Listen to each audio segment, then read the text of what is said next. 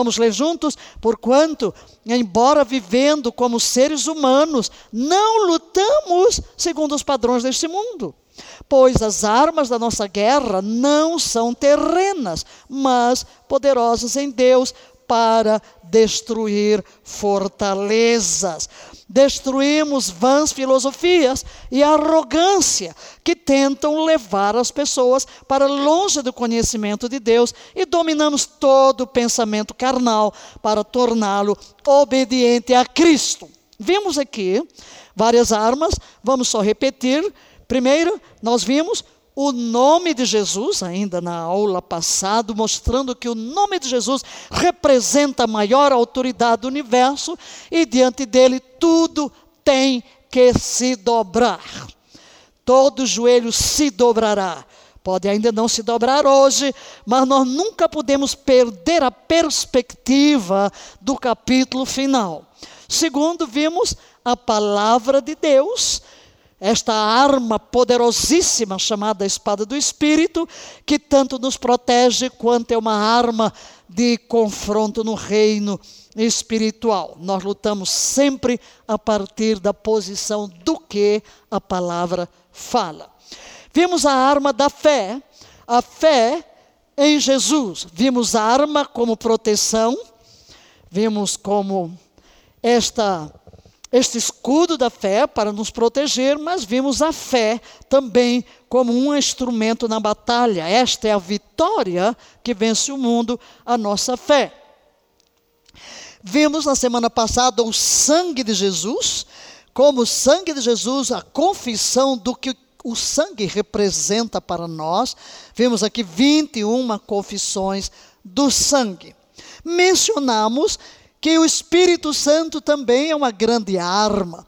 Nós falamos, ao falarmos de intercessão, o papel da palavra e do Espírito na intercessão. Sobre o Espírito Santo, nós vamos ler apenas alguns textos para mostrar que o segredo do sucesso está no poder do Espírito Santo. Nós somos habilitados pelo poder do Espírito Santo nesta batalha espiritual. E há três três coisas que queremos ver aqui: a unção e o poder, sinais e prodígios e o fortalecimento. E vamos ler esses três textos. O primeiro, juntos, a unção e o poder que vieram sobre Jesus e que nos estão disponíveis. Vamos, e se refere a Jesus de Nazaré de como Deus ungiu com o Espírito Santo e poder. Então, o Espírito Santo também nos unge com poder para nós entrarmos nesta batalha. O segundo texto, Paulo fala de sinais e prodígios. Pelo poder de sinais e maravilhas e por meio do poder do Espírito Santo. Então, foi exatamente baseado nesse poder. Você tem o resto do versículo aí, mas o que nos interessa é, destacar que na batalha espiritual, o Espírito Santo nos energiza, o Espírito Santo nos concede o poder para lutar. Ele realiza maravilhas, ele realiza milagres. É Ele que nos assiste em tudo, absolutamente tudo. Por isso nós devemos depender dele em todas as coisas. E fortalecidos eu amo este, esta oração de Paulo e a faço constantemente por todos. Oro para que, juntamente com suas gloriosas riquezas, Ele vos fortaleça no âmago do vosso ser, com todo o poder, por meio do Espírito Santo. Na realidade, falar de perseverança, que no meio da prova e da luta, que o nosso mundo interior seja energizado e não venhamos a desanimar não venhamos a retroceder, mas prossigamos. Mas ainda alguns textos que eu gostaria de ler, e este aqui, de Efésios 3,16, na versão amplificada. Por favor, leia comigo. Que ele vos conceda do rico tesouro da sua glória, que sejais fortalecidos e reforçados com grandioso poder no homem interior pelo Espírito Santo. Ele mesmo habitando em vosso mais profundo ser e personalidade. Romanos 15, versos 18 a 19, porque não ousarei falar de coisa alguma, senão daquilo que Cristo por meu intermédio tem feito, para obediência da parte dos gentios por palavra e por obras. Leia o que está grifado. Pelo poder de sinais e prodígios e por meio do poder do Espírito Santo. Então, Paulo está rompendo no Império Romano com todos os seus deuses uma guerra espiritual sem tréguas. Está um povo pagão, distanciado de Deus, mas pelo poder do Espírito Santo, sinais e prodígios, ele está vencendo. Vencendo as trevas na vida das pessoas, rompendo cadeias. Como Paulo mesmo diz, que é o Deus deste século que cegou o entendimento dos incrédulos.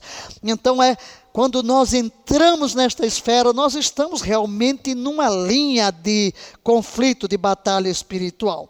E 1 Coríntios 2,4, ele diz: A minha linguagem e a minha pregação não consistiram em palavras persuasivas de sabedoria, mas em demonstração do Espírito e do poder. Vocês veem que eu estou destacando aqui textos que falam desse poder do Espírito. Porque o reino de Deus não consiste em palavras, mas em poder. Então o que, é que temos que fazer, queridos? Disparar as armas. disparar as armas. Todas as armas são disparadas como? Pela nossa boca. Confessando a palavra em fé trazendo a palavra em fé tanto de Deus como no reino das trevas. É a palavra a nossa arma. Deus em Cristo já providenciou toda a munição e provisão necessária para conquistar todas as áreas da nossa vida no poder do Espírito Santo. Mas eu insisto, não podemos sair da linha. É a palavra de Deus nos nossos lábios, é a palavra de Deus no nosso coração. Não é ser influenciados pela mídia, ser influenciados por líderes que usam, que adjetivam as pessoas que entram na briga, que entram na guerra, que entram aí. Meu Deus do céu. Inclusive, às vezes eu falei, mesmo nessa toda essa campanha eleitoral, se você quer conquistar uma pessoa para o seu lado, você vai conquistar afrontando-a? Não. Você vai conquistá-la pelo convencimento. E a mesma coisa quando eu vou pregar o evangelho. A pessoa está empedernida, está na idolatria, está na feitiçaria. Eu não vou chegando simplesmente confrontando o que ela crê, porque aí é que ela se firma. Eu vou buscar com amor, trazer a palavra para atrair, para convencê-la. Então as armas nossas têm que ser espirituais. Aí você vai entender por que, é que a gente entra em algumas guerras e em vez de sair vitorioso, sai ferido, né? Porque não usa as armas espirituais, quer usar as armas do inimigo. Não há como vencer desse jeito, gente. Não há. Então leia, por favor, a declaração. Só com o poder do Espírito Santo estaremos numa posição de força maior que todos os poderes das trevas. E respaldando a nossa declaração, para encerrar esta parte sobre o Espírito Santo, que só tocamos, leia: vindo o inimigo como uma corrente de águas, o Espírito de Avé arvorará contra ele a sua bandeira. Então nós temos o Espírito Santo tanto para nos energizar, para nos dar poder, para realizar os milagres, como ele vai à nossa frente detendo os poderes das trevas, vindo o inimigo com uma corrente de água. Parece que a corrente vai me engolir, parece que eu vou ser tragado no meio da luta. Não, o Espírito de Yahvé arvorará contra ele a sua bandeira. Em outras palavras, ele deterá estas forças, eu não serei tragado, eu serei vencido. E posto isso, vamos entrar no tema do dia, usando a adoração como arma de guerra espiritual. Oh, aleluia! É maravilhoso adorar, não? Oh, que maravilha! Adorar, simplesmente adorar. Eu nasci para te adorar. E como é, nesses dias todos temos adorado, adorado, e tem sido uma experiência tão gloriosa podermos chegar diante de Deus, até porque a adoração nos traz calma, tudo, né? Maravilha, é aqui que encontramos o nosso refrigério. E gostaria de começar lendo na versão A Paixão, dois versículos que mostram que adoração e o louvor são armas de guerra. Vamos ler estes dois versículos, nós voltaremos ao texto, porque nós o analisaremos todo, analisaremos todo o capítulo, para mostrar que a adoração verdadeiramente é uma arma poderosíssima de batalha espiritual. Leiamos os altos e santos louvores de Deus enchem suas bocas, pois seus louvores gritados são suas armas de guerra. Essas armas guerreiras trarão vingança sobre as nações e todas as potências resistentes, para prender os reis com cadeias e os governantes com grilhões de ferro. Guerreiros cheios de louvores imporão o julgamento decretado contra seus inimigos. Essa é a honra que ele dá a todos os seus amantes piedosos. Aleluia! Louvai ao Senhor. Quantos amantes de Deus temos hoje aqui? Um amante é um adorador, né? Um amante é um adorador. Eu sei que alguns não gostam muito, né? Ficam assim chocados com expressões. Eu me lembro que quando começamos este ano com Cantares de Salomão, né? E este mês já começou assim forte, né? O mês de novembro. É porque beijar a Deus, ai, não consigo dizer beijar a Deus, né? Amantes de Deus. E, e, essa versão do, do, TPT, né? Usa muito beijar a Deus, Deus me beija, eu beijo a Deus, não? E pegou Cantar Salomão, escreveu 365 reflexões em Cantar Salomão, que é que nós estamos traduzindo e colocando aí. Mas eu disse, gente, olha o Novo Testamento, quando Jesus vai falar em João 4, que procura, Deus procura os adoradores, o termo ali em grego é o quê? Proskeneu, proskeneu, beijar para mas acho que a gente se tornou tão religioso, né, que não entende que adoração é uma intimidade. Né? É beijar mesmo, beijar os pés, as mãos, o rosto, é uma intimidade. Porque no Velho Testamento adorar era de longe, né, prostrar-se, inclinar-se. Mas aqui não é prosqueneu mesmo. Ninguém beija de longe, nem beija de perto, né, é um contato pessoal. E adoração é isso, é aquela união do meu espírito com o espírito de Deus. Ai, até ontem, no fim do dia, na minha adoração, prostrado ali no meu tapete, antes de ministrar a ceia, e as lágrimas rolam, rolam. Eu digo assim: Oh Deus, eu só sei chorar na tua presença.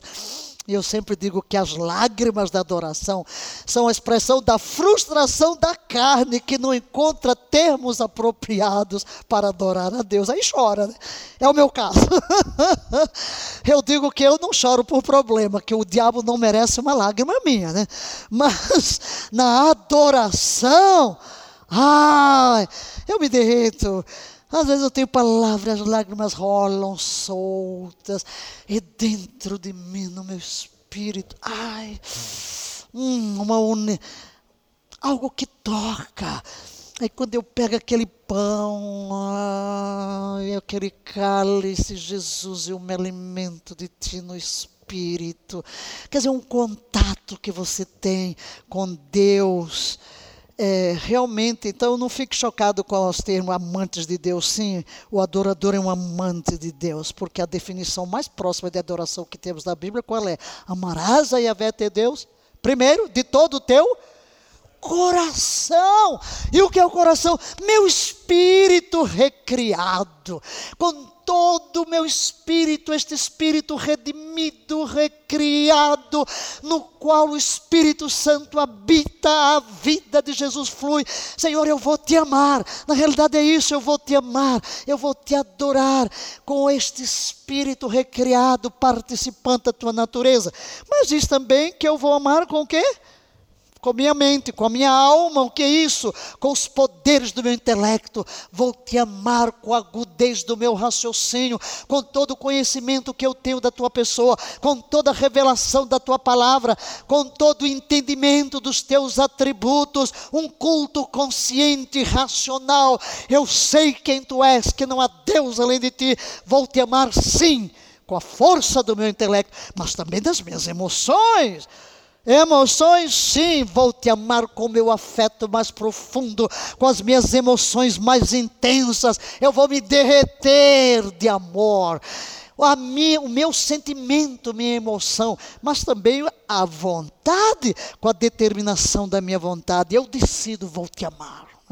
Eu tomei uma decisão, eu te amarei para sempre, com tudo que sou, o que vier a ser, com tudo que eu tenho, o que eu vier a ter. E também diz que com as forças, então com o corpo também. Vou te amar com o meu corpo, vou me curvar, vou me prostrar, vou dançar, vou pular, vou saltar, vou erguer as minhas mãos. Então, queridos, a adoração tem uma manifestação multiforme. E o que é que o texto está dizendo? Você quando lê aqui, isso é louvor, é adoração, o que, que é? Guerra. Como? Guerra sim. E quando eu estou fazendo isso, eu estou guerreando. Guerreando. O que, que diz aí? Seus louvores gritados são armas de guerra.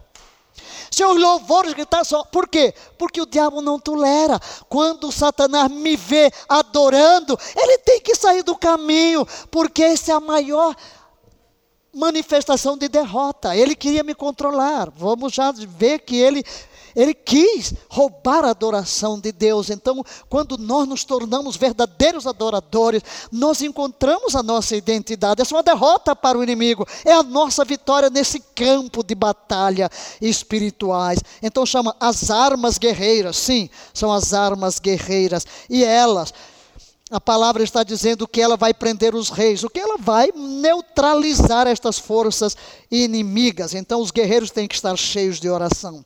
A gente voltará lá. Mas vamos ver a disputa. Vamos começar com a disputa pela adoração. Lúcifer era o líder da adoração no céu.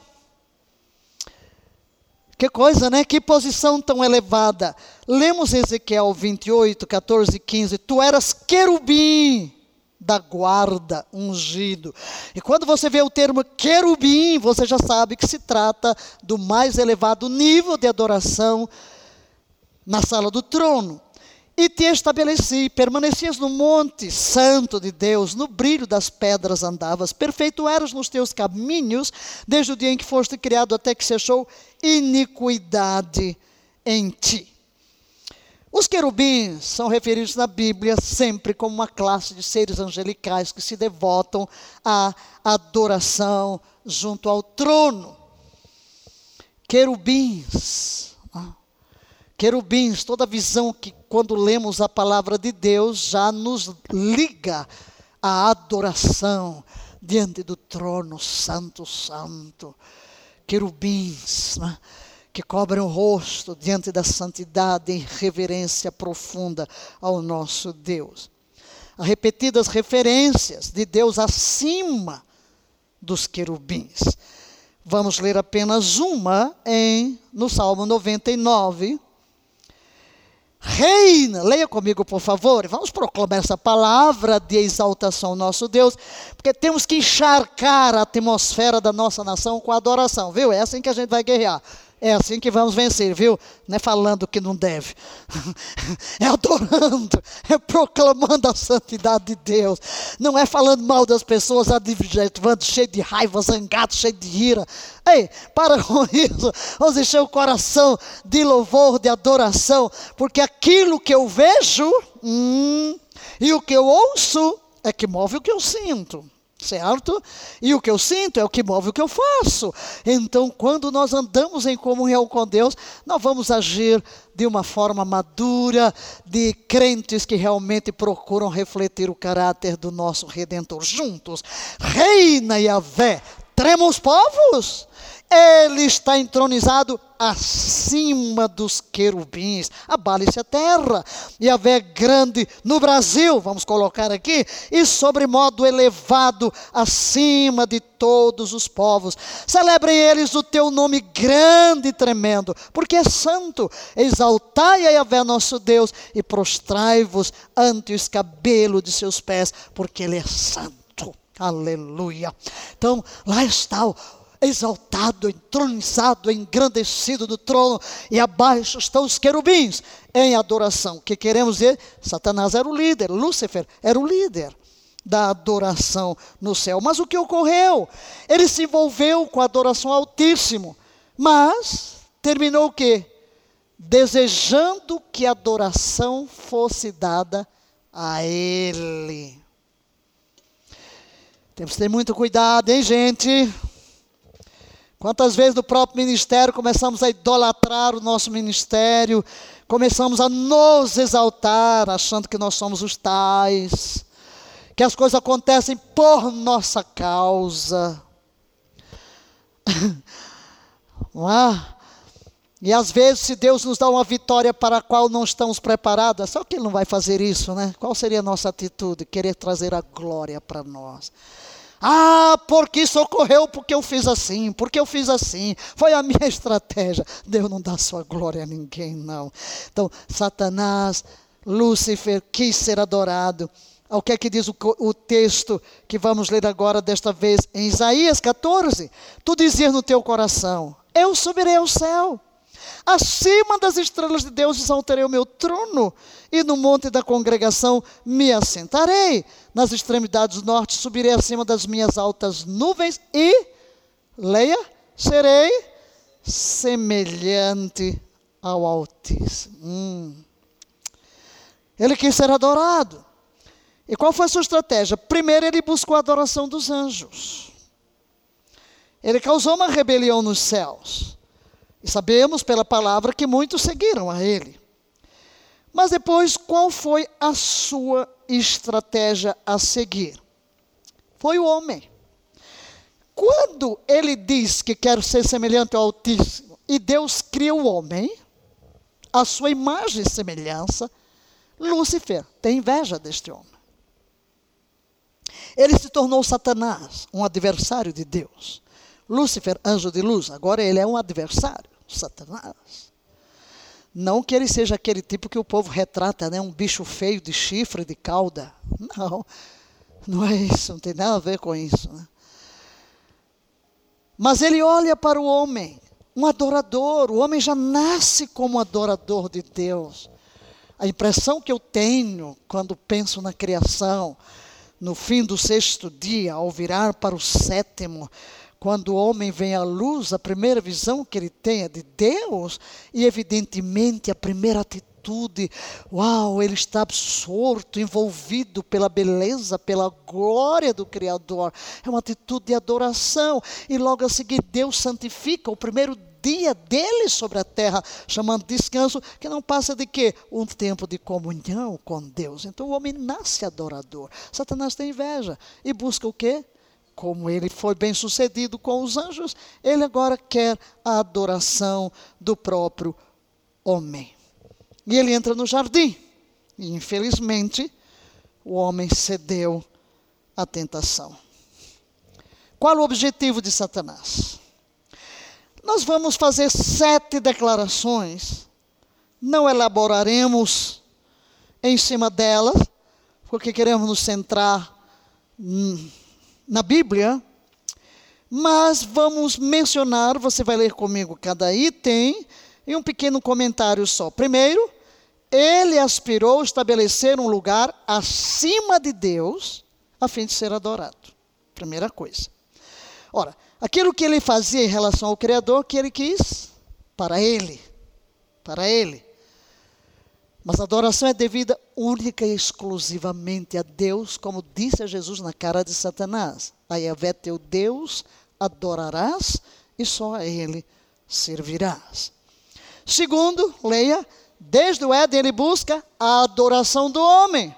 Vamos ver aqui uma sequência da sua ação aqui na terra. Ele entra no Éden, entra no cenário dos homens, desperta a atenção de Eva, traz o engano, meia-verdade, a mentira, leva o homem à queda, o homem é separado de Deus. Terceiro, ele faz qualquer negócio, desde que seja adorado. Então ele procura atrair a adoração dos homens. Procura fazer uma aliança, promessas, das mais diferentes formas. Ele faz propostas ao homem. Agora veja, ele atreveu-se a fazer proposta até mesmo a Jesus tentando conquistar o quê? Adoração. Então, queridos, se Satanás se atreveu a fazer uma proposta a Jesus para conquistar a sua adoração, pode ter a certeza de que por meios sutis e de engano, ele vai procurar nos conquistar também. O que é que ocorre na tentação de Jesus?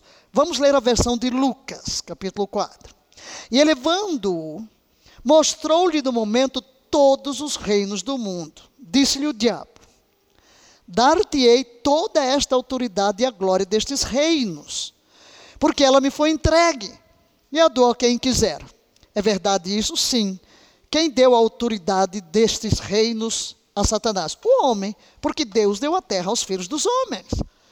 E os homens, pelo engano, entregaram essa autoridade e passaram a ser subjugados por Satanás, influenciados por Satanás. Satanás não faz nada, nada, absolutamente nada aqui na terra, a não ser através dos filhos dos homens, porque Deus deu a terra aos filhos dos homens. Então ele vem pelo engano, vem pela conquista.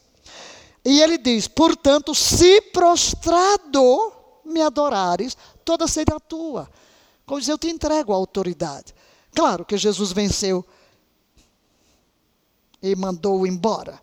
Em quarto lugar, leia, pela idolatria, até mesmo dentro do cristianismo, ele busca receber a adoração que é devida a Deus. Ora, eu escrevi aqui, já que ele não conseguiu perpetuar a adoração pelo culto ao imperador, o que, que ele fez? Quando surgiu o cristianismo, tentou destruir o cristianismo para trazer o povo a adorar e dizer: Curios César, César é o Senhor. Adorar a César, adorar o imperador, não conseguiu. Então ele usou outra tática: entrar na doutrina.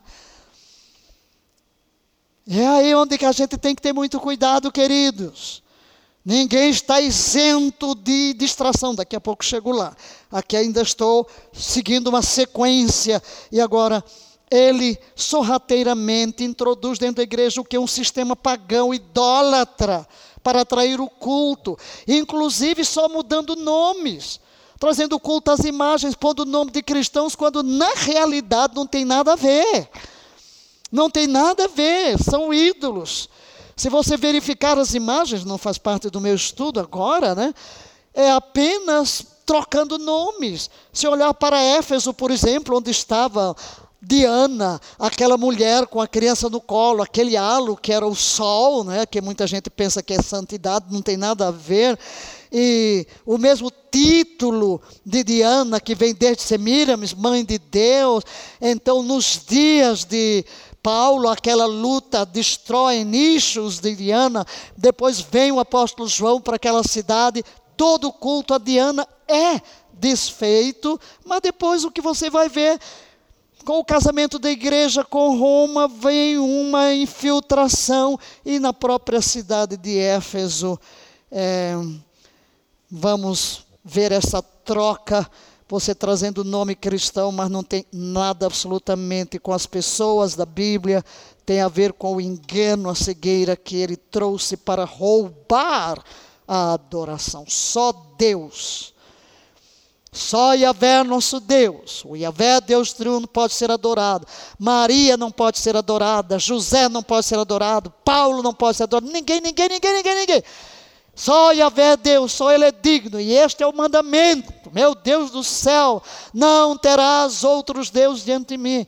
A Yahvé teu Deus adorarás. A Yahvé teu Deus adorarás. Não há outro, queridos, não há outro. Não podemos venerar, não podemos nos curvar, não podemos adorar homens, governos, pessoas, líderes. Os nossos olhos têm que estar postos em Yahvé. Ele é o único Senhor, Ele é o único Redentor, Ele é o único digno de ser elevado de ser exaltado, de ser glorificado, de ser adorado.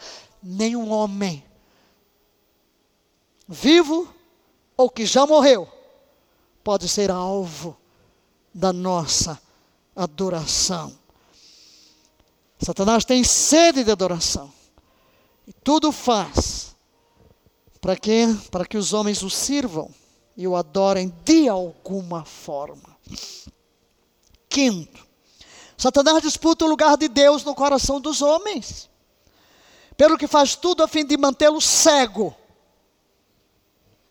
e perpetuar seu domínio conquistado em Adão. Cego. Às vezes a pessoa vem a Cristo e ainda continua né, com os ídolos, com os objetos, porque ainda não entendeu, é cego, então ele lança mão de meios diferentes a fim de conservar sua influência. Sobre as nossas vidas. Em sexto lugar, ele busca, por favor, atente para esse aqui, porque eu cheguei agora aos nossos dias e a nossa realidade, você e eu. Ele busca levar os santos a que se distraírem, de modo a não prestar o verdadeiro culto a Deus. Distração. Caso fracasse em conquistar a adoração direta, ele investe na distração com muitas coisas. E vou citar algumas. Primeiro, ocupados no trabalho de Deus. Estou servindo a Deus.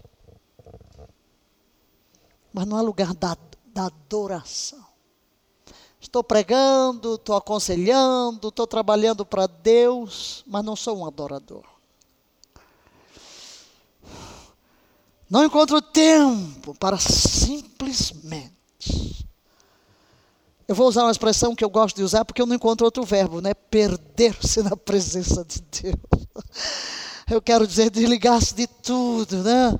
Envolver-se apenas com a pessoa de Deus. Não venho para buscar nada. Não venho para pedir nada. Eu venho para amar. Para me envolver com sua presença. Para contemplá-lo, admirá-lo, reverenciá-lo então, às vezes, podemos estar distraídos com a obra de Deus. E às vezes estamos envolvidos na guerra espiritual. Salta lá, para lá, amarrado, papá, tchá, tchá, tchá, tchá, tchá. E onde é que está a adoração?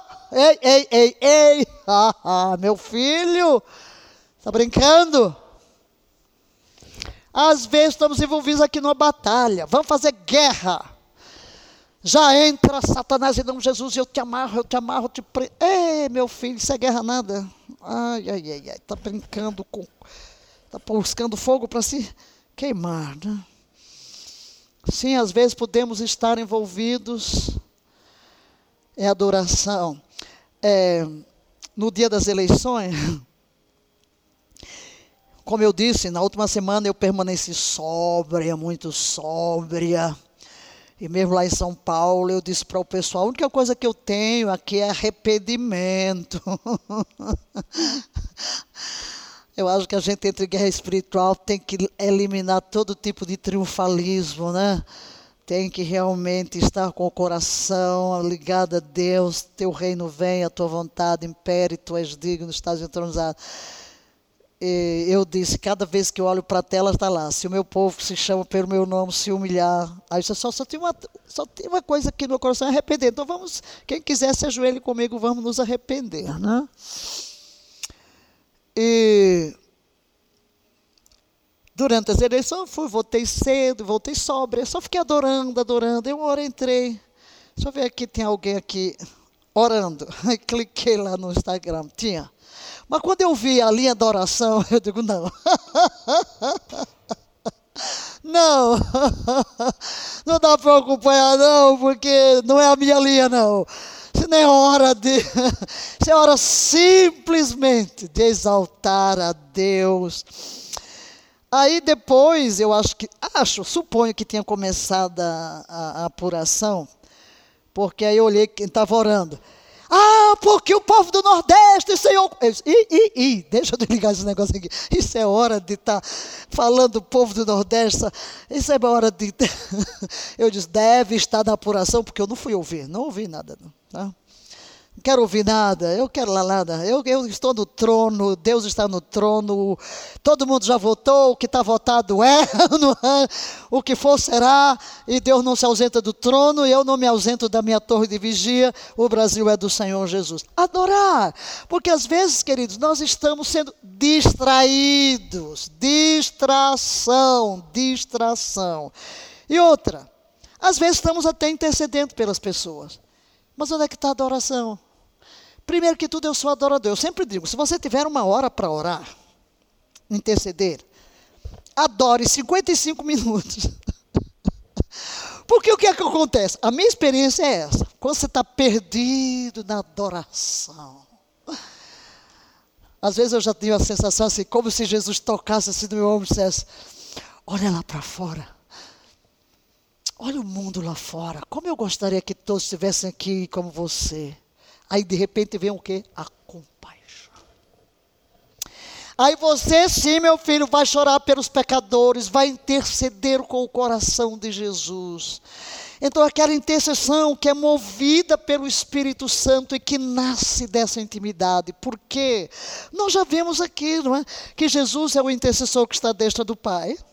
O Espírito Santo está em nós. E se eu entro numa comunhão, o Espírito Santo me comunica. E qual é a melhor hora do Espírito Santo me comunicar a tônica da intercessão ou da guerra? É na adoração. É quando eu estou realmente exaltando a Deus. Porque essa comunhão, que é isso? Porque a gente é muito governado, por quê? Pelo mundo dos sentidos, o que eu vejo, o que eu toco. E é por isso que eu procuro, ó, desligar. Eu, no meu carro, tem o rádio que está na CNN, na coisa aí, né? E é o único lugar onde eu tenho para ouvir notícia. Mas desde que começou a intercessão lá, eu desliguei, até eu estar desligado. E agora é que fica mesmo, né? Porque eu não quero ouvir nada e não vou ler nada. Eu não quero ler, não quero ouvir nada. Eu quero estar diante do trono. Sei que vem chumbo grosso. sei que nós teremos dias difíceis, sei que estamos vivendo momentos trágicos até. E qual é a minha posição como alguém que vem de longas décadas de guerra espiritual, de batalha? É realmente manter a mente em Deus e para manter a minha serenidade, a minha paz e realmente a minha comunhão e os meus decretos, que Deus prevalecerá, que o, o avivamento vai fluir, Deus levantará uma igreja forte, Deus está fazendo tantas coisas e vai continuar a fazer. Amém? E vai continuar a fazer. E abortar todo o mal que queira vir e que não seja aquilo que os profetas do diabo profetizam sobre a nação. Não é?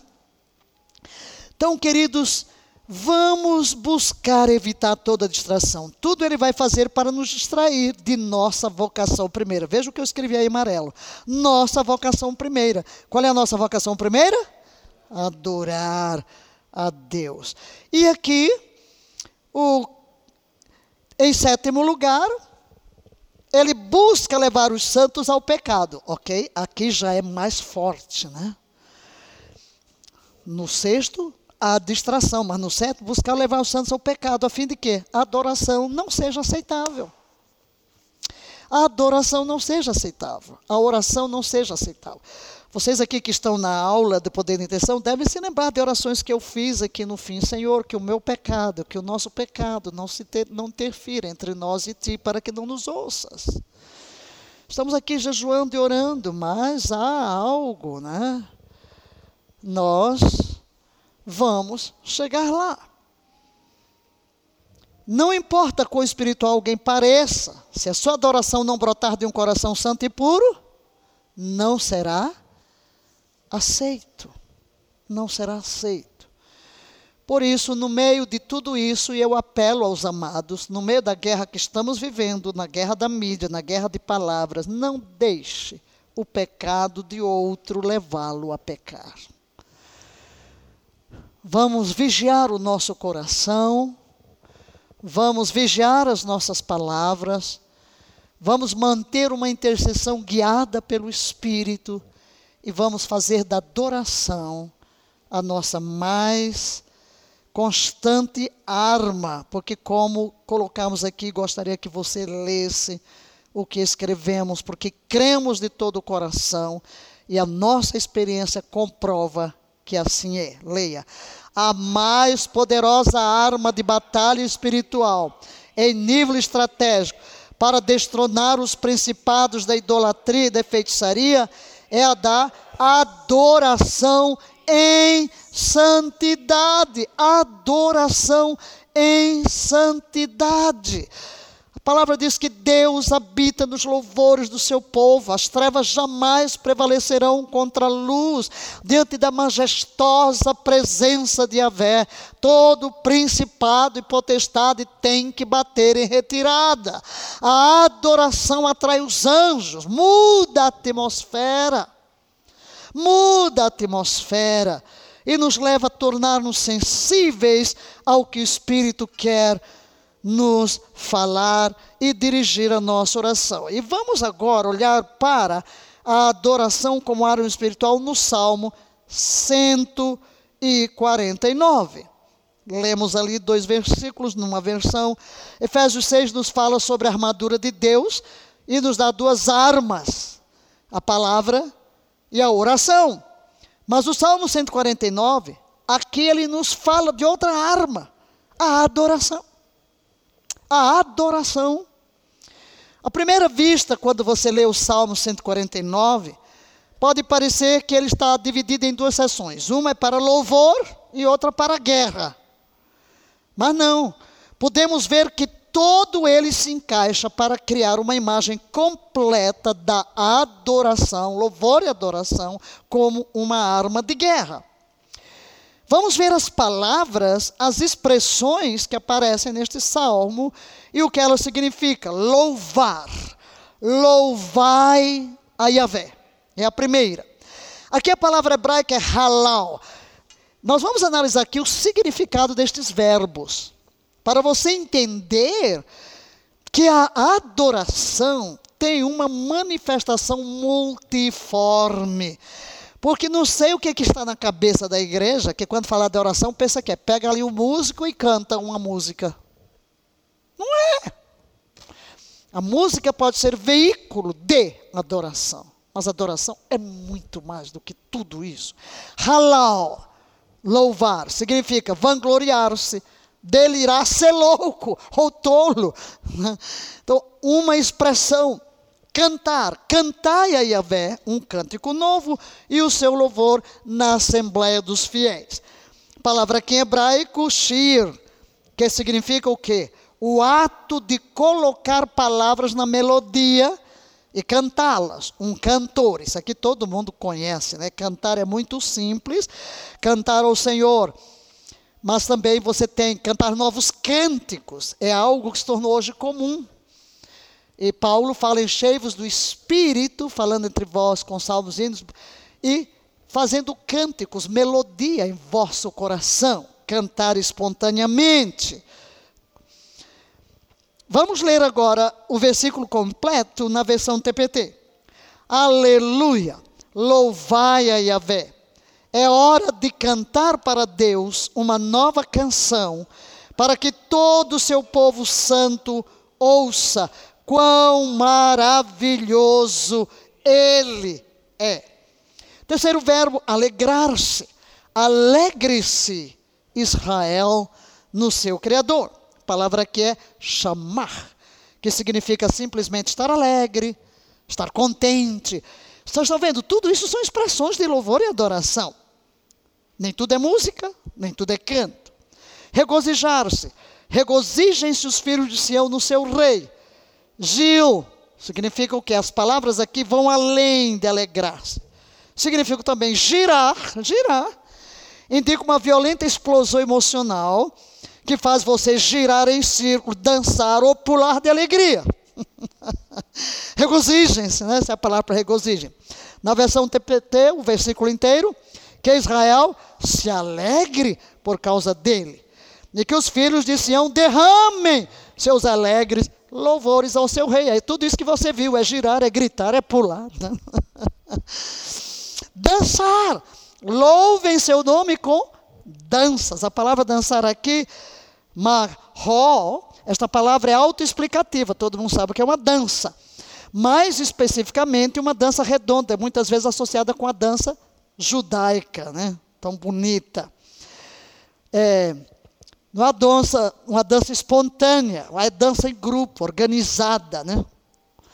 Cantar louvores, cantem louvores a Ele com a dufe e a harpa. A palavra aqui é zamar. Mais uma palavra para cantar. Já vimos uma, aqui tem outra, né? É outra lá, porque aparece cantar lá, mas aqui que foi traduzido por cantar é outra palavra em hebraico. No entanto, não significa apenas o ato de cantar, mas também descreve tocar o instrumento, bater com os dedos, dedilhar o instrumento, tocar cordas, tocar acompanhado por um cantor. Tudo isso envolve aqui o cantar louvores. lendo o versículo todo, eu estou usando aqui a gente ler tudo na versão A Paixão, que é para você ter um significado mais amplo. Rompei com a dança, fazei música e cantai louvores a Deus com ritmo dos tambores, pois ele se deleita com seus amantes fiéis, ele adorna os humildes com sua beleza e ele ama dar-lhes a vitória. Sétima, sétimo verbo, alegrar-se na glória. Regozijem-se na glória os fiéis. A palavra aqui é alas. E esta palavra hebraica significa triunfo para pular de alegria. Pode pular, né? Pular, isso tudo são expressões de louvor e adoração. Como você vai ver daqui a pouco, e já viu os versículos, é arma de guerra, gente. Isso tudo é arma de guerra. Você se regozijar em Deus, explodir de alegria, de emoção, saltar, pular, gritar, celebrar, tocar, cantar, fazer música, enfim, enfim. Tudo isso são expressões. Alás, cantar em voz alta, olha aí, cantar em voz alta. E cantem jubilosos o dia todo e ao deitar. E outro diz nas suas camas, né? nos seus leitos. Hanã, aqui a palavra Hanã, não significa apenas cantar, mas também gritar, bradar, gritar de alegria. É muito interessante que, que, que, diga lá, especialmente em suas camas, né? isto mesmo, gritos de louvor como nas muralhas de Jericó. Como é que derrubaram as muralhas? Com grito, gritos de louvor. Mas a coisa importante é que tudo é centrado em quê? Em Yahvé. Leiamos os versículos agora. Os seus piedosos amantes triunfam na glória de Deus, e seus louvores alegres se elevarão, mesmo enquanto outros dormem. Você já vai para a cama louvando a Deus. Oito palavras únicas que vimos aqui em hebraico para descrever adoração. Oito palavras, variando desde cantar e dançar a gritar, deitar e delirar como um louco, tocar um instrumento. Tudo isso você encontra nestas palavras. Mas aí surge a pergunta: como isso se torna uma arma espiritual, uma arma de guerra? Como? Estão aí os dois versículos com os quais começamos e vamos repetir. Leiamos-los. Os altos e santos louvores de Deus encham suas bocas, pois seus louvores gritados são suas armas de guerra. Então, essas oito palavras que expressam louvor e adoração a Deus são o que? Nossas armas de guerra espiritual, gente. Então você pensa que guerra é só dizer, está amarrado, está prendendo. Não, Senhor. Não é isso, até porque quem vai amarrar Satanás não somos nós, não é? O anticristo será amarrado quando Cristo voltar. Ele, o que nós podemos fazer em relação às forças das trevas é paralisar sua influência sobre nós e não detê-las no sentido de que elas não operam, porque elas operam enquanto houver pessoas que se submetam a elas. Sete, leiamos o sete essas armas guerreiras, agora veja bem, trarão o quê? Vingança. Vingança é a vingança de Deus, é o juízo de Deus, é Deus quem vai agir. Não se esqueça de Apocalipse que os anjos travam as nossas batalhas lá nas regiões celestes, no segundo céu.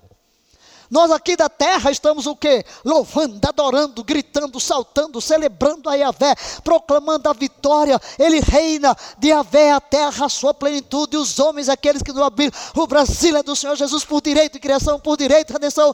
O mal não prevalerá sobre essa nação, o inferno não vai fazer o que quer dessa nação. Essa nação tem dono, foi comprada pelo sangue do Cordeiro. O sangue de Jesus fala a nosso favor diante do trono, sobe desde a terra brasileira. Eu morri pelo Brasil, eu morri por cada brasileiro, eu morri por cada pessoa. Entenderam? Então, enquanto isso, essas armas guerreiras trarão vingança sobre as nações e as potências resistentes. Onde? Nas esferas celestiais. Porque, como vimos já o primeiro texto desta aula, a nossa luta é espiritual. E agora notem os versículos 8 e 9. Vamos, o 8. Para prender prender, prender os reis com cadeias e os governantes com grilhões de ferro. Será que isso é o povo de carne e osso? Não. São principados e potestades, detidos. Nove, vamos, guerreiros cheios de louvores. Então, como é que é a nossa guerra? Louvor e adoração. Lembra-se de Josafá? Aconselhou-se com o povo e pôs o que na frente do exército. Não quer dizer que o exército depois não vai lutar, mas quem foi que travou a batalha da frente e o que é que Deus usou para vencer o inimigo? Eles estão trajados de vestes de adoração, de louvor, exaltando ao Senhor nosso Deus. Por isso o texto diz: guerreiros cheios de louvores. Leia o restante comigo. Imporão o julgamento decretado contra seus inimigos. Agora veja. Mas quem vai fazer isso? Olha aí. Coloquei bem negrito mesmo, ainda mais sublinhado, que é para colocar dentro de você. Esta é a honra que ele dá a todos os seus amantes piedosos. Você é amante de Deus? Você é um adorador? A honra é sua. De ser um guerreiro, usando a adoração, usando o louvor. E esta palavra, queridos, está em consonância com o que Paulo diz aos Efésios 3, 10, que vamos ler.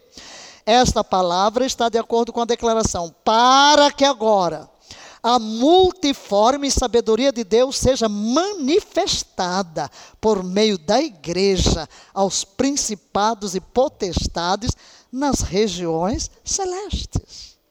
Quem é que vai manifestar o poder de Deus? A igreja. A igreja. Quando nós exaltamos, estamos de, de, declarando que Satanás perdeu a batalha. Eu gosto, na hora de ser, da ceia, levantar o cálice e dizer: quando eu ergo este cálice, o céu se inclina e o inferno recua. Não é verdade? Por quê? Porque o sangue de Jesus, o seu sacrifício, é a base da nossa vitória, mas também a base da derrota de Satanás.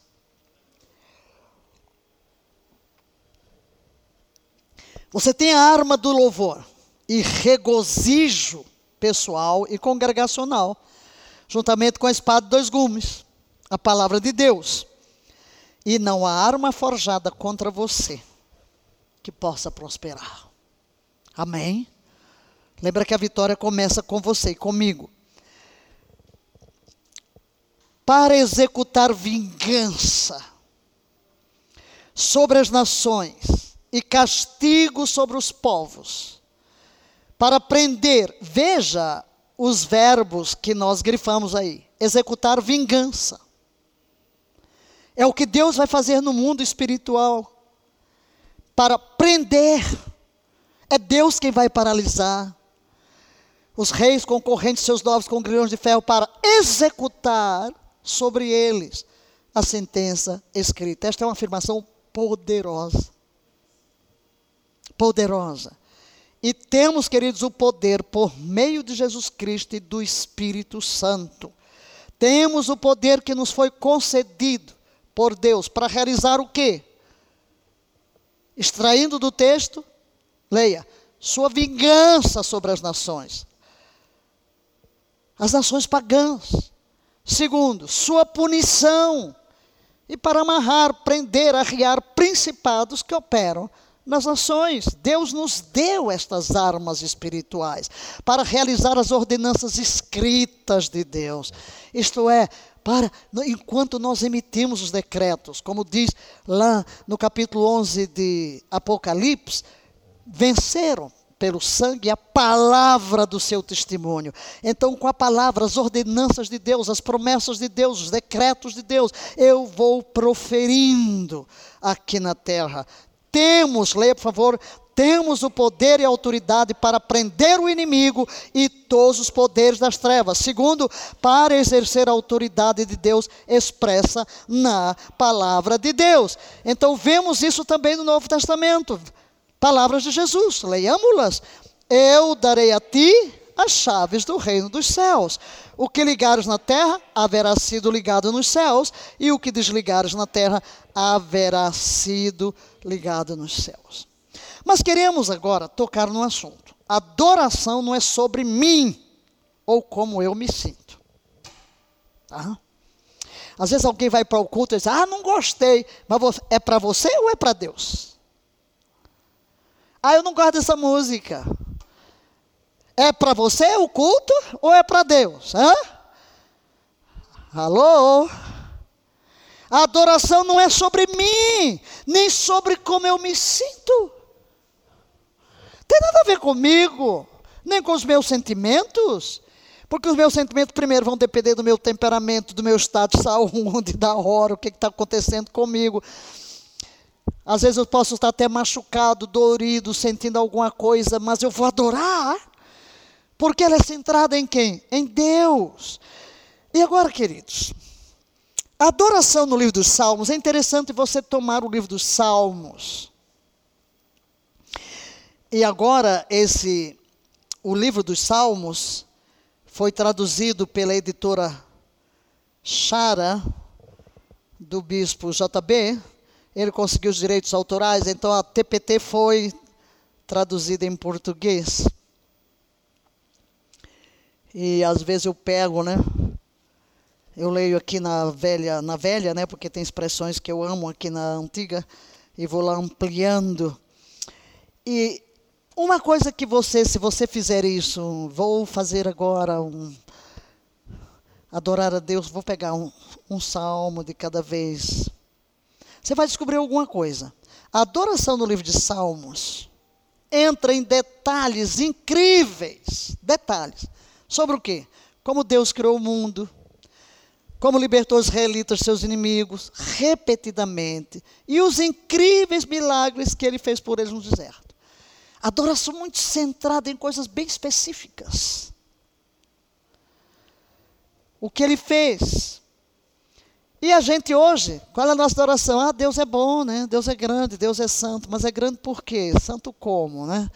Muito superficiais, nós somos muito superficiais. Ela é grande, mas como é que ele é grande? o que que demonstra que ele é grande? Ah, Deus é incrível, mas é o que, o que o torna incrível? Então, na adoração, a gente tem que refletir na essência do que Deus é. Porque a adoração é sobre Deus. Porque Ele é digno de louvor. O que o tornou digno? Quando os anjos, quando você olha para o Apocalipse, tu és digno. Ok, eu vou cantar, digno é o Cordeiro, tu és. Ou pega aquela, né? Aleluia, Tu és digno, tu és digno. Sim, digno por quê?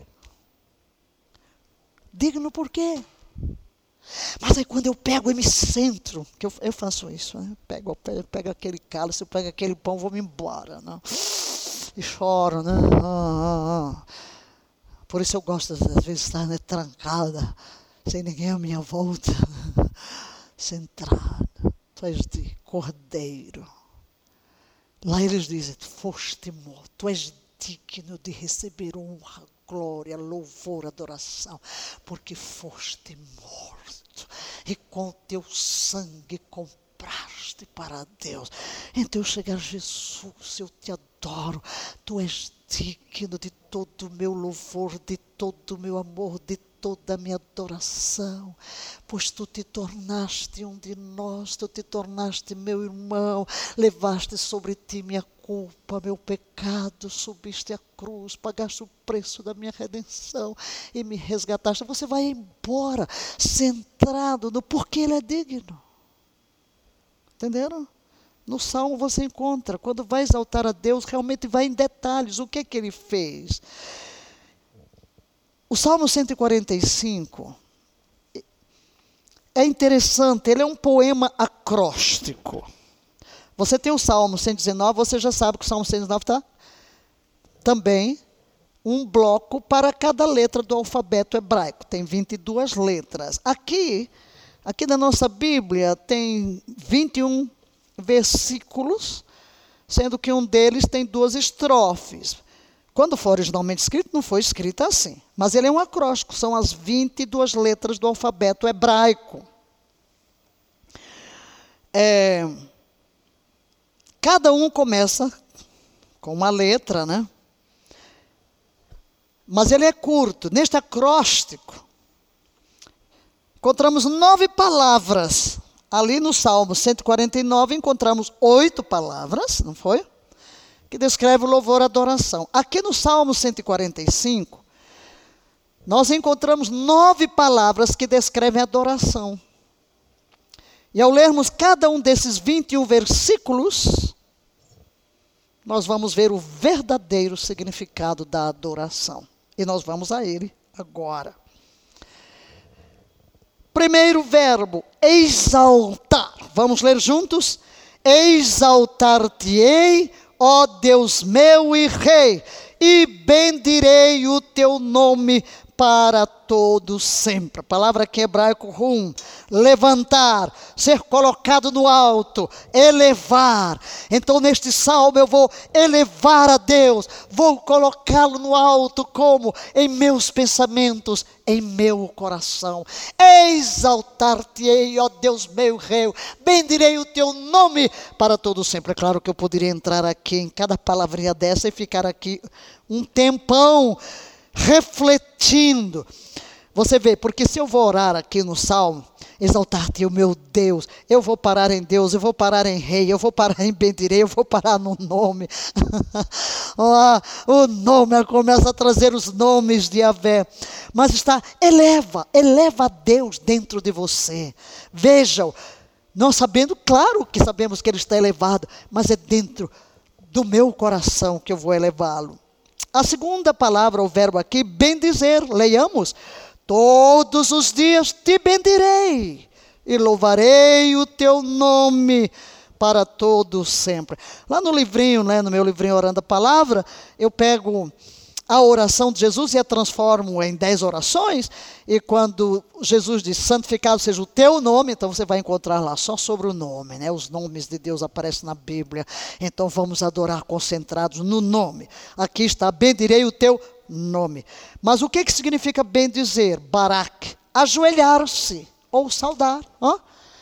Bendizer, ajoelhar-se ou saudar.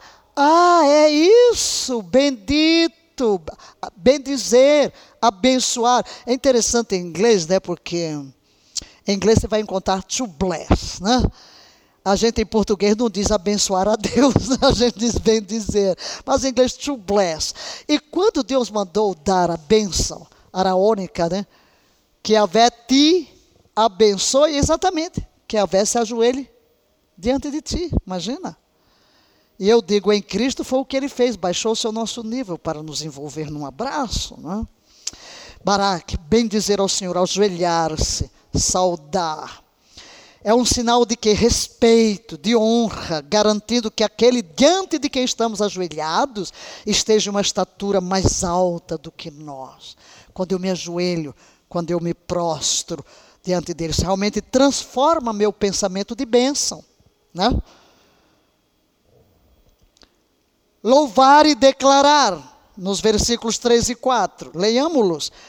O Senhor é grande e muito digno de louvor. Sua grandeza é insondável. Uma geração a outra fará o louvor de tuas obras, falará, proclamando teus maravilhosos feitos. O que, que isso significa? Shabar louvar, gabar-se ou congratular, abordar em um tom alto. E declarar, nagad, reconhecer, relatar, dar a conhecer, contar para os outros. O que o que exatamente Deus fez? Exatamente o que ele fez. Não precisa nem. Aí mostra aqui que não precisa nem cantar. A adoração não se limita à música, à poesia. Quando eu estou contando ao outro o que Deus fez por mim, essa é uma atitude de adoração. Eu estou proclamando, eu estou anunciando os feitos de Yahvé. Então temos que mudar o conceito de adoração, olhando para todas estas palavras eu diria, adoração tem que ser um modo de viver, não um ato isolado aqui ou acolá. As imagens deste verso apontam de volta para o comando em Deuteronômio 6, 7. Que é que diz lá? Tu as ensinarás com todo zelo e perseverança aos teus filhos. Conversarás sobre as Escrituras quando estiveres sentado em tua casa, quando estiveres andando pelo caminho, ao te deitares e ao te levantares. Tu Tudo isso é o significado de louvar e declarar os poderosos feitos de Yahvé. Testemunha aos seus filhos. Apocalipse 12, 11 fala do poder do nosso testemunho. Venceram pela palavra do seu testemunho. Então, quando você se senta e conversa com seus filhos ou com sua família sobre as incríveis obras de Deus e aquilo que estamos lendo na Bíblia, tudo o que ele fez, na realidade estamos adorando. Estamos adorando. Quando estamos conversando sobre o quão bom Deus tem sido, quanta bênção tem dispensado sobre nós, nós o estamos adorando, nós o estamos exaltando. Isso é se vangloriar em Deus, é colocá-lo no alto de suas vidas, é criar respeito por Ele, criar respeito em seus corações. Mas se falamos das obras de Deus em tom alto, animado, eles também sentirão esse entusiasmo. Uau, olha o que é que Deus fez na minha vida, olha o que Deus está fazendo no Brasil. Né? Entusiasmo. Você vai ficar entusiasmado. Deus realmente é digno de ser louvado, maravilhoso. Olha a misericórdia de Deus, apesar dos nossos pecados, apesar das nossas falhas, Deus nos tem abençoado. Apesar do juízo sobre toda a terra com essa pandemia, olha a nossa economia crescendo, olha o emprego crescendo. Glória a Deus. Deus está nos abençoando. Entusiasmo. Hein? Vamos falar não vamos, não vamos falar em tom apático, né, moderado, né? Não, nós vamos realmente, essa atitude, esse entusiasmo falando do que Deus faz, é uma expressão de adoração. Adoração espírito em verdade vem de onde? Das profundezas do nosso coração. Leia, por favor, o comentário. Mas primeiro devemos estar dispostos a cavar as palavras bem elaboradas, com as quais estamos familiarizados e confortáveis, e ir mais fundo. Qual é o vocabulário que eu tenho? Vou usar o vocabulário que eu tenho. Vou fazer poesia? Vou. Vou fazer poesia. Vou pegar a Bíblia, tudo que é texto lá. Vou tomar emprestado as palavras de Davi. Vou orar em línguas. Vou cavar fundo nessa minha admiração de Deus. Quando você ama muito uma pessoa, olha lá os cônjuges que querem cultivar o amor, o romantismo, tem que cavar palavras bonitas, né? Quando não tem, encontra lá, da, vai buscar as poesias lá de alguém, não é? Manda uma poesia pega, pega uma flor, pega um presente, pega alguma coisa para expressar o seu amor. Assim, com Deus é a mesma coisa. Nós queremos ir muito mais profundo no nosso nível de adoração, de exaltação. A outra palavra é meditar. E às vezes quando você olha para essa palavra, pensa que é ficar quietinho, né, caladinho ali, trancado em silêncio. Vamos ler o texto? meditarei no glorioso esplendor da tua majestade e nas tuas maravilhas. Meditar aqui, siar, falar, meditar, murmurar, declarar, orar, cantar e ponderar. Tudo isso está envolvido nesta palavra meditarei no glorioso esplendor da tua majestade. Quando eu paro e fico calado, sim, posso ficar calado olhando, pensando na majestade de Deus, ou simplesmente, né, murmurando suavemente. Às vezes eu faço muito isso, né, que estou sozinha e murmuro: como és majestoso. Tu és mais majestoso que os mortos eternos. Até as minhas células gritam: Eu te amo. Quão grande Sim, você está murmurando, mas também você pode orar. Você pode declarar alto, você pode cantar. Pode cantar, pegar a música de alguém, não? Pode pegar. Então cliquei lá, quero aqui. Quão grande é meu Deus. Deixa eu pegar aqui. Aí começa também. Quão grande é. Só que eu ponho tudo no presente. Eu não gosto de falar quão grande é Deus. Não, eu estou falando com ele, então eu trago, eu vou mudando aí a pessoa e trago para mim. Quão grande és meu Deus.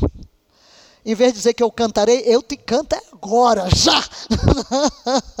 então trago para o presente. Trago para o presente. E você pode fazer a sua própria música. Certo? A versão TPT diz assim: Teu magnífico esplendor e os milagres de tua majestade são minha constante meditação. Neste versículo, Davi está falando o quê? Sobre como ele pensa, leia aí para ver, porque eu coloquei vários verbos, do que ele fala, o que ele. Eu estou partindo da definição da palavra meditar em hebraico. Ele está falando do que ele pensa, fala, pondera, medita, ora e canta sobre as incríveis obras de Deus. Aleluia! Então a meditação é muitas vezes não é, pensada só como alguém que fica quietinho. Não, tudo isso aqui, meditarei no glorioso esplendor da tua majestade. E quando lemos os salmos, vemos os escritores serem muito específicos sobre essas coisas. Eles não generalizam. Deus, tuas obras são incríveis, tu fazes coisas incríveis. Não. Temos o Salmo 8, por exemplo, o Salmo 18, não vou ler agora, você pode ler, Salmo 78, só para mencionar alguns salmos que detalham as maravilhosas obras de Deus. Por exemplo, 8, Yahvé, Yahvé nosso, quão magnífico é o teu nome em toda a terra. Como que é magnífico? Pois expuseste nos céus as tuas maravilhas. Aí vai descrevendo, não é? Vai descrevendo, então isso nos ajuda a entender a adoração. Sexta palavrinha, falar anunciar. Leiamos verso 6.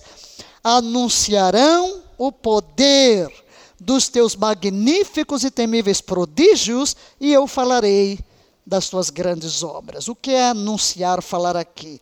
Capar que significa numerar ou contar, conta as bênçãos. Temos um do cantor cristão que diz, né? Conta as bênçãos, conta quantas são, recebidas da divina mão, uma uma, Dizes de uma vez, has de ver surpreso quanto Deus já fez. E o salmista vai dizer, não é? Como vai contar as bênçãos. Então está aqui: anunciarão o poder dos teus magníficos. Ou outra versão diz: falarei, quer dizer, vou contar, vou enumerar as bênçãos que tu tens realizado. Falar neste versículo é uma palavra hebraica diferente de meditar ou declarar. Leia, é amar e significa se gabar e agir com orgulho ou gritar. Orgulho de quem? De Deus. declarar aqui é diferente da palavra declarar vista no versículo 4. Esta é a beleza da língua hebraica. Uma língua rica, uma língua profunda. Aqui é a imagem de alguém contando animadamente algo que aconteceu com ele naquele dia mal conseguindo recuperar o fôlego, contando os dedos. Aleluia, eu estou tão animado, eu estou contando uma coisa, eu estou tão feliz. É o que está significando aqui, nesse versículo. Ele está se gabando, orgulhoso do que aconteceu, ele está contando cada evento. Não é o orgulho pessoal. E é assim que devemos falar de Deus, queridos. Animado, diga, animado, orgulhoso orgulhoso no bom sentido, mal capaz de recuperar o fôlego com antecipação e alegria, contando todas as coisas incríveis que Ele faz por nós todos os dias. Todos os dias te bendirei e louvarei o teu nome para todos os sempre. Louvarei a vem todo tempo, seu louvor estará continuamente na minha boca. É isso, você está continuamente com alegria, com ânimo, com entusiasmo. Sétimo, versículo sétimo, fala de proferir ou falar, divulgar. Leiamos: divulgarão a memória da tua imensa bondade. Qual é a palavra aqui em hebraico? Naba. Jorrar, derramar, ou fluir, borbulhar, chega até um dos significados, arrotar, quer dizer, põe para fora, derrama, profere, joga para fora, como algo que borbulha. Divulgarão a memória da tua imensa bondade. É algo, queridos, de que você admira Deus, você está entusiasmado com Deus, você realmente está sendo tão abençoado e há uma gratidão, há um jorrar do coração. Mais uma vez temos a riqueza da língua hebraica. Porque tem várias palavras que são traduzidas para a nossa língua para falar. Você tem a imagem aqui de alguém completamente incapaz de se conter. Parece aquela alegria espontânea de uma criança, né, que recebe um grande presente, né? Eufórica. perde o fôlego, vai contar, né? Presente que recebeu, a bênção que recebeu. Ele não pode deixar de falar sobre a bondade de Deus. Ele borbulha como refrigerante quando você agita a garrafa. Ou quando pega a kombucha, né? Ele arrota incontrolavelmente. Estamos tão apaixonados por Jesus. Como uma jovem voltando para casa do seu primeiro encontro com o homem dos seus sonhos. Ela fica tão assim, né, que todo mundo fica emocionado com ela ou com ele, né? cantar. Aqui cantar, cantarão com júbilo tua justiça. O cantar aqui neste neste caso é renan, cantar, bradar, gritar, dar um grito de alegria. Aleluia. Então, só agora chegamos à palavra cantar.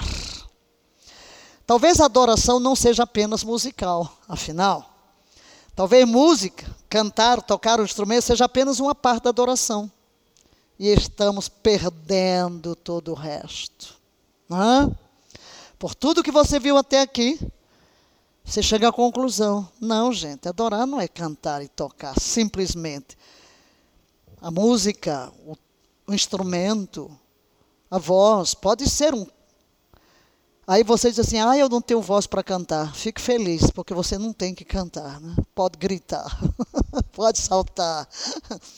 E mesmo esta palavra para cantar não se limita a notas e é uma voz bonita. Renan, leia, é mais que cantar, é bradar, gritar, dar um grito de alegria. Você pode não ter uma linda voz de soprano, de barítono, não é? Mas você pode dar um bom grito. glória a Deus, né? É glória, glória, glória. Aleluia. Ainda hoje de madrugada eu liguei lá na Zenete e ela diz: Dê glória a Deus. Eu digo, é glória, glória, glória, né? Vamos dar glória. É glória, é glória. Sim, você pode gritar. Não, porque Renan é muito mais do que isso. Então, se você não pode cantar, você pode gritar. E a nona palavra em hebraico para este salmo é, vamos ler agora o verso 12 para que façam saber aos filhos dos homens os teus feitos poderosos e a glória do esplendor do teu reino. A palavra aqui é yada. Significa, leia, aprender, conhecer, saber, conhecer por experiência, mas também fazer conhecer e ser instruído. Então, tem dois elementos aqui para que façam saber aos filhos dos homens os teus feitos poderosos e a glória do esplendor do teu reino. Então, aqui você pode ver, em primeiro lugar, que Adá é uma palavra embebida de intencionalidade e prática cuidadosa. Você obtém a imagem de um aluno e um instrutor. Eu sou o aluno, Deus é o meu instrutor. Ele está se dando a conhecer a mim. Por outro lado, eu estou aprendendo sobre ele, estou me familiarizando com ele, eu estou conhecendo pela minha experiência. Mas também, meus filhos, meus vizinhos e todos aqueles com quem eu entro em contato são meus alunos e eu sou o instrutor. Então, essa palavra aqui, voltando para o texto, para que façam saber aos filhos dos homens teus feitos poderosos, a glória do esplendor do teu reino, esse Adá. Eu chego diante de Deus e Deus se dá a conhecer a mim. Ele me instrui. Eu começo a conhecê-lo por experiência. Ele é o meu mestre, eu sou aluno, mas depois eu me volto para os outros com quem convivo. Aí, aí eu sou o professor. Então eu vou falar do que eu aprendi, da minha experiência, dos poderosos feitos de Yahvé. Então eu estou fazendo com que eles conheçam a Deus. Eu estou ajudando-os a se familiarizarem com Ele e compartilhando com eles as minhas experiências pessoais. Leia o que está em amarelo. Não podemos dar a conhecer o que ainda não conhecemos intimamente. Passamos aqui por estas palavras, não é o salmo todo, mas nove palavras que expressam o significado da adoração. Mas queremos declarar ainda, aqueles que a adoração é proposital e é ativa. Eu decido. Eu decido adorar. Então, como eu vou adorar? Diga, leia, citando. Vou adorar como? Cantando, batendo palmas, dançando, saltando e girando, gritando louvores a Deus, declarando em voz alta quem Ele é, gabando-se totalmente de Deus. E embora você possa pensar que isso soa totalmente louco, não há como negar que é sobre isso que este salmo não está apenas falando, mas nos ordenando a fazer. Pode parecer louco mesmo. é apaixonados por Deus, querido. Apaixonados por Deus, eu vou expressar a minha paixão, não vou me envergonhar. Você vê o povo aqui brasileiro, daqui a pouco chega a Copa, né? Meu Senhor da Glória, quanto pulo, quanto grito, quantos fogos, parece que está todo mundo doido, né? Tudo louco lá nos estádios, tudo em cima de quê? Tanto grito, tanta alegria. Em cima de que, gente? Uma bola entrando numa trave. Agora você diante de Deus, ah, meu filho, eu não vou gritar na trave não, viu? Que não quero nem saber de jogo de bola. Mas eu vou gritar, eu vou saltar, eu amo a Deus apaixonadamente, vou adorar. Ele é a razão da minha vida, todo o meu ser te deseja, todo o meu ser te adora, todas as minhas fontes estão em ti, em ti me regozijo, em ti me alegro. Então nós, sim, todas estas expressões nos apontam para a adoração. Leia. A adoração é uma arma poderosa de guerra espiritual que derrota o inimigo e anula completamente seu plano de destruição para a nossa vida. Leia ela o amarra e o torna impotente sobre nós, o inimigo, claro. Você, leia, você não precisa ficar sob o fardo de sua tristeza, quebrantamento, ansiedade ou depressão, nem um dia mais. tá bom? Leia. Claramente, ao longo da palavra de Deus, vemos um padrão de vitória para o povo de Deus, como? Pela adoração pelo louvor. É nossa arma de guerra. Ele nunca pretendeu que o seu povo vivesse sob a opressão do inimigo, mas na vitória sobre o inimigo, porque não nos movemos pelo que vemos, não nos movemos pelo que ouvimos, não nos movemos pelo governo que está no poder, não nos movemos pelos juízes que estão julgando injustamente, não nos movemos pelos legisladores que pecam contra Deus, não nos movemos por outra coisa, senão pelo que desce do trono para nós, do coração de Deus, através da Sua palavra, por inspiração do Espírito Santo que habita em nós, e aí onde reside a vitória, queridos. Temos que aprender a manter o foco em Deus, e aí todas as fontes de adoração rebentarão de dentro do nosso ser. Encontraremos a nossa verdadeira vocação, a nossa verdadeira identidade de adoradores criados para o seu louvor e glória. Para isso vivemos. Isso não significa que não enfrentaremos batalhas em nossas vidas. Sim, vamos enfrentar, talvez até longas e intensas. Mas no meio de todas elas, somos mais do que vencedores. No fim, deve sempre haver vitória. Leia. Ele lhe deu armas espirituais. Sua palavra, oração, e adoração. Estas são armas poderosas para derrubar fortalezas e todas as armas que vimos aqui, a palavra de Deus, o Espírito de Deus, a nossa fé. Vimos o sangue de Jesus, o nome de Jesus e estamos vendo a adoração. A vitória é garantida para você. Leia, por favor, tudo o que você precisa fazer é começar a levar cada pensamento cativo, erguer-se em sua autoridade como um santo de Deus e começar a repelir o seu inimigo até vencer a batalha. Como? Pela adoração. Pela adoração.